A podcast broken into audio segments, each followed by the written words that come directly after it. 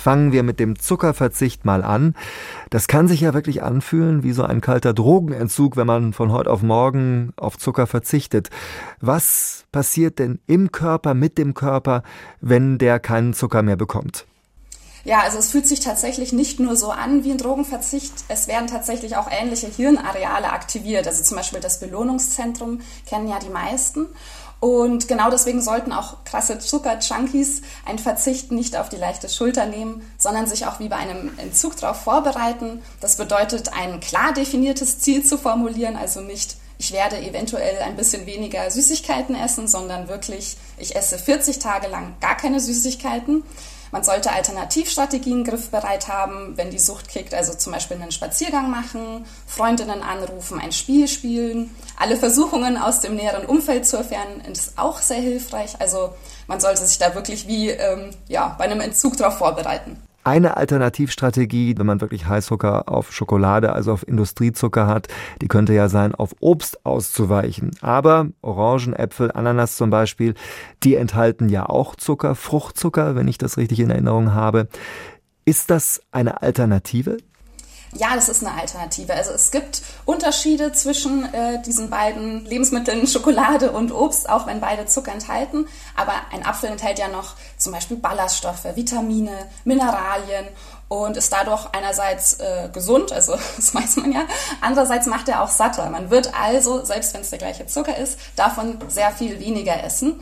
Danach hat man auch weniger Blutzuckerschwankungen und hat ja zusätzlich noch eine Packung Vitamine und andere gute Pflanzenstoffe aufgenommen. Deswegen plädiere ich ganz stark dafür, lieber zu Obst zu greifen, auch wenn da Zucker drin ist.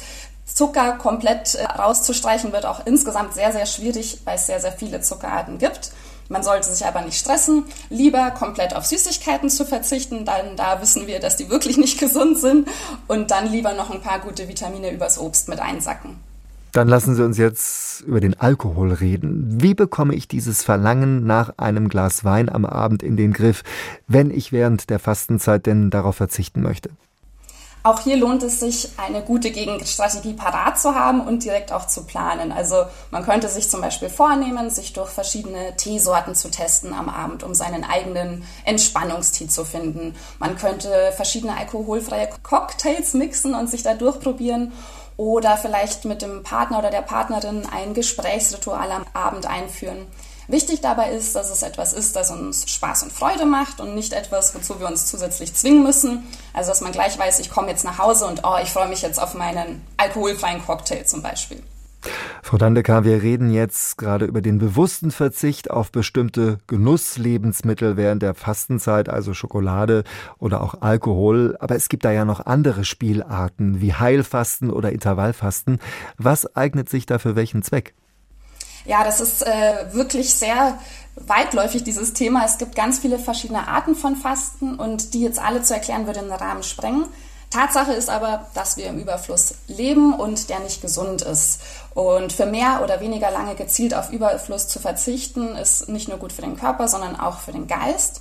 Wir haben beim Thema Entgiften, glaube ich, schon einmal darüber gesprochen, dass durch das Fasten, also das äh, Weglassen von Nahrung, der Körper die Zeit bekommt, bestimmte Reparaturmechanismen laufen zu lassen, störende Stoffwechsel, Nebenprodukte abgebaut werden können.